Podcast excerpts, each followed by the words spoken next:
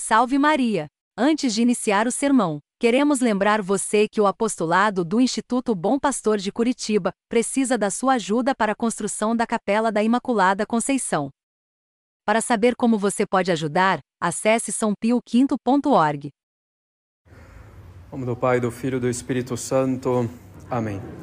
Maria, cheia de graça, o Senhor é convosco, bendita sois vós entre as mulheres, bendito é o fruto do vosso ventre, Jesus. Santa Maria, Mãe de Deus, rogai por nós, pecadores, agora e na hora de nossa morte. Podem sentar-se. Gostaria, antes de tudo, de manifestar a minha alegria de poder estar aqui nesse apostolado do Instituto Bom Pastor em Curitiba, mais uma vez, acompanhando então os frutos e as lutas do Padre Tiago e também de todos vocês, caros fiéis. Peço então que se mantenham firmes nos bons propósitos, na boa doutrina, no propósito de amar a Deus e, evidentemente, nessa liturgia católica que se transmite de geração em geração, apoiando então o apostolado do Padre Tiago, buscando em primeiro lugar a santidade de vida, apoiando também com as orações e com a boa docilidade. Peço também as orações pelo Instituto em toda a América Latina e em todo o mundo. Precisamos das orações de cada um de vocês.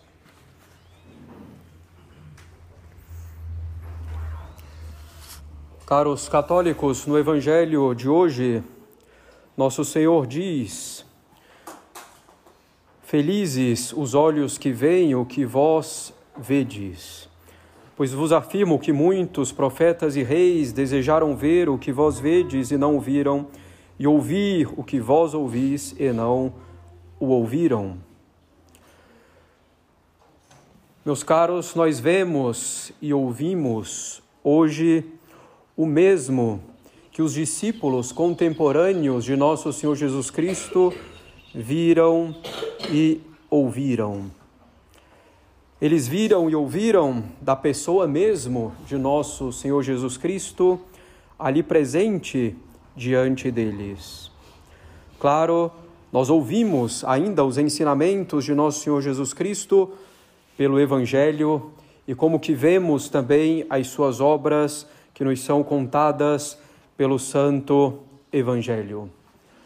Mas mais do que isso, caros católicos, nós vemos as obras de nosso Senhor Jesus Cristo e ouvimos os seus ensinamentos também diante de nós, aqui e agora, em nossos dias.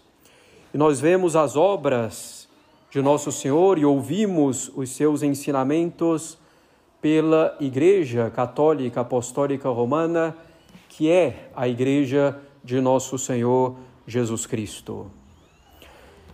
E que é o corpo místico de Nosso Senhor Jesus Cristo.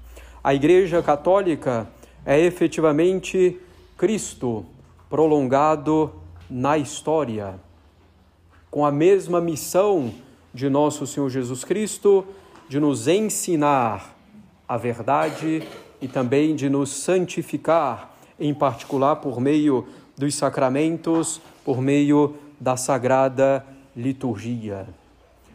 Na igreja, caros católicos, nas suas obras, nos seus ensinamentos, na sua história, nós podemos ver e ouvir aquilo que os discípulos de Nosso Senhor viam e ouviam em seu tempo.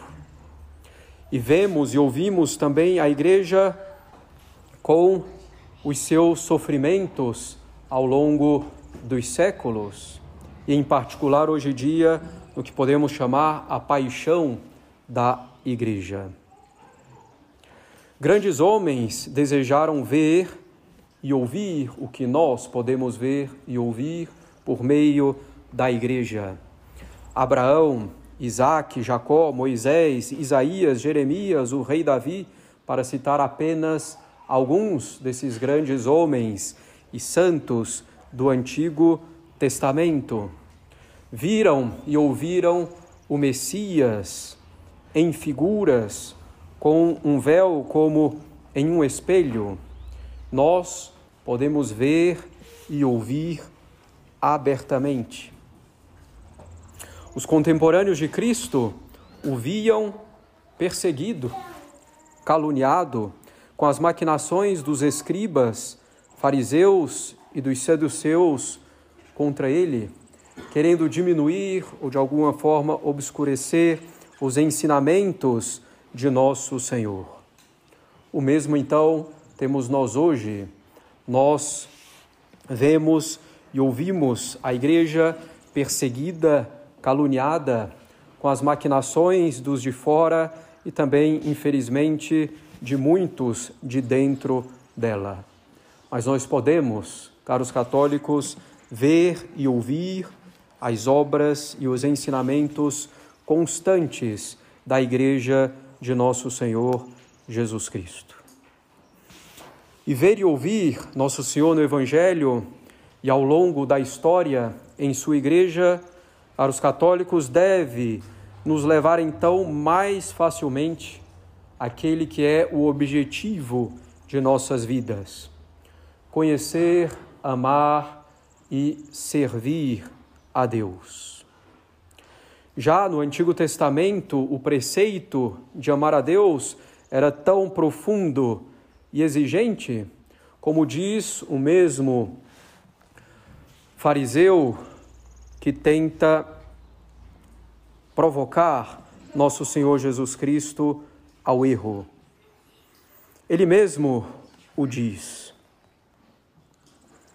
Amarás o Senhor teu Deus com todo o teu coração, com toda a tua alma, com todas as tuas forças e com todo o teu espírito, e o teu próximo como a ti mesmo. Se esse, caros católicos, já era o preceito tão claro no Antigo Testamento, Quanto mais então exigente é esse preceito no Novo Testamento. Quando temos então provas ainda mais definitivas, ainda mais abundantes do amor de Deus por nós, do desejo que Ele tem da nossa santificação e da nossa salvação. Como não amá-lo, portanto, em retorno e amá-lo profundamente. Toda a nossa vida, caros católicos, deve ser orientada a isso: amar a Deus e amar a Deus somente. Poderíamos então nos perguntar, e minha família, meus amigos, e até mesmo os bens materiais de que preciso ou que são convenientes para eu servir a Deus, não posso amá-los? Claro, cada um pode e deve amar a sua família, seus amigos e os bens materiais necessários ou convenientes para bem servir a Deus. Mas é preciso amar todas essas coisas em Deus e por Deus. Nada amar que não seja nele e ordenado a ele. O único objeto do amor da nossa alma deve ser Deus. E devemos amar todas as outras coisas, a nós mesmos, aos nossos próximos e às outras criaturas materiais somente por amor a Deus. E Deus tem esse direito, caros católicos, de ocupar inteiramente a nossa alma. Diz então esse doutor da lei, corretamente que é preciso amar a Deus com todo o coração. Seguindo São Bernardo e São Francisco de Sales, podemos entender que amar a Deus com todo o nosso coração é amá-lo corajosamente, valorosamente, com prontidão, conforme as circunstâncias o exigirem. Devemos amar a Deus com toda a nossa alma, quer dizer, com todas as nossas emoções e afetos, com todas as paixões da alma e sentimentos, ordenando tudo ao serviço de Deus, uma vez mais. Assim, alegrando-nos, procurando nos alegrar com o que alegra a Deus, entristecendo-nos entristecendo com aquilo que entristece a Deus, desejando o que Deus deseja, fugindo daquilo que desagrada a Deus, amando o que Deus ama, odiando aquilo que Deus odeia, o pecado. Com toda a nossa alma, portanto, devemos ordenar todas as nossas paixões, sentimentos e emoções para que correspondam ao bem, à verdade e ao belo que é Deus. Devemos ainda amar a Deus com todas as nossas forças, quer dizer, com todas as potências da nossa alma, que seja dormindo ou comendo, movendo-nos, que tudo façamos pela glória de Deus. E finalmente, com todo o teu espírito, amando a Deus com a nossa inteligência e com a nossa vontade, com essa parte então mais nobre, propriamente espiritual de nossa alma. Devemos amar a Deus, diligere, nos diz o verbo latino, que vem de eligere, de eleição, de escolha.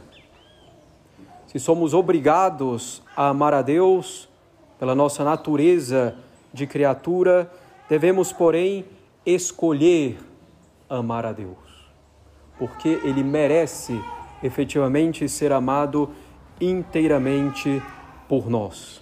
Deus é infinitamente bom e infinitamente amável.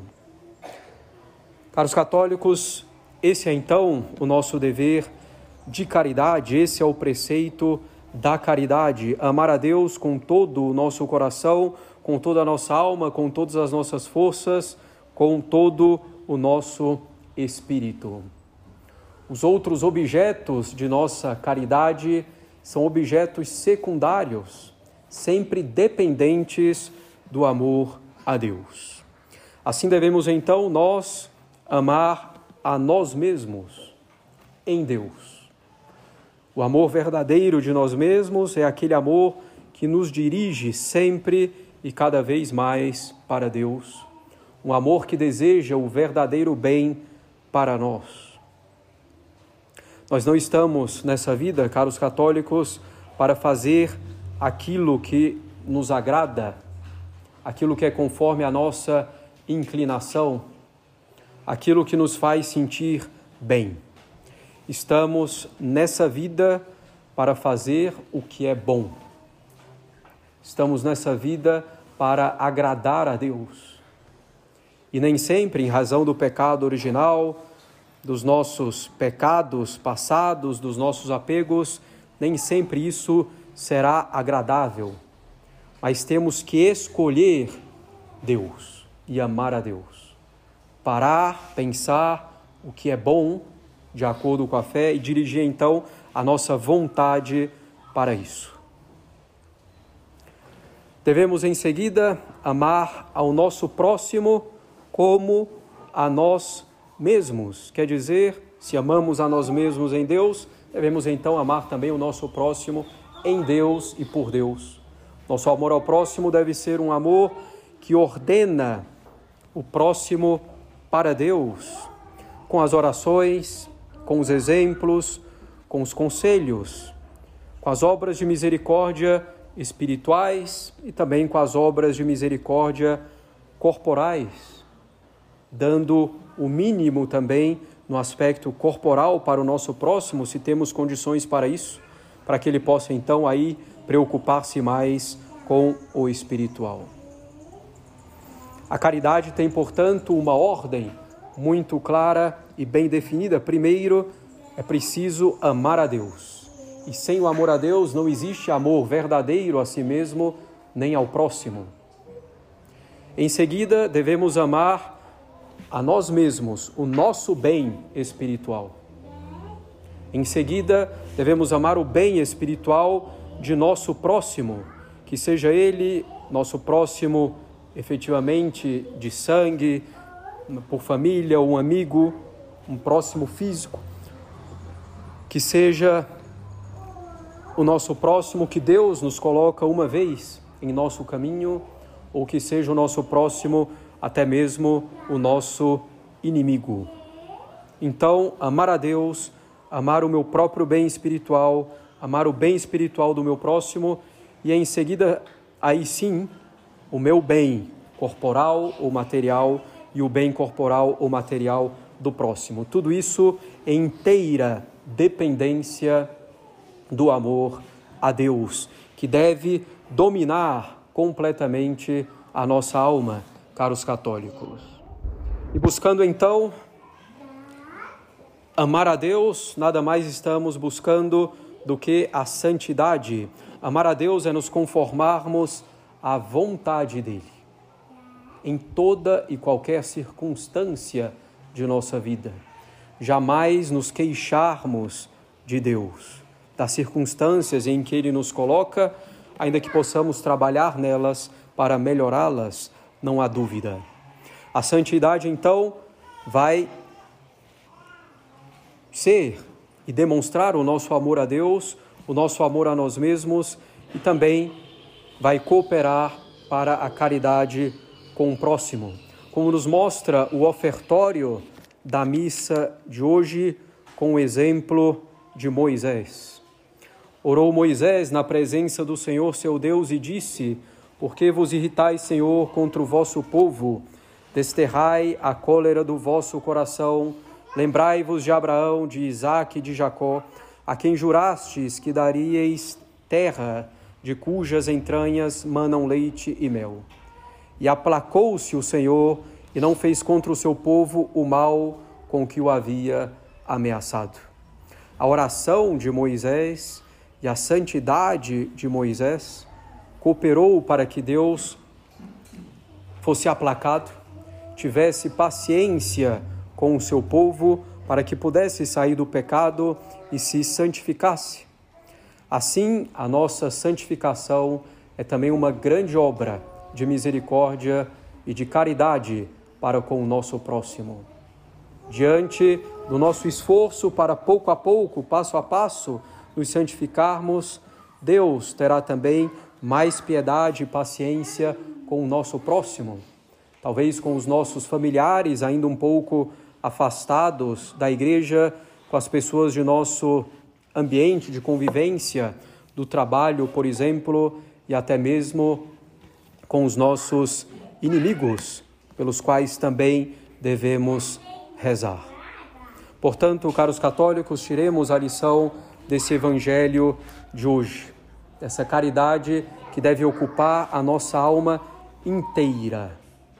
Não guardemos nenhum outro amor que não seja em Deus, nosso Senhor, amando-nos a nós mesmos, ao nosso próximo e às outras criaturas somente por amor a Deus.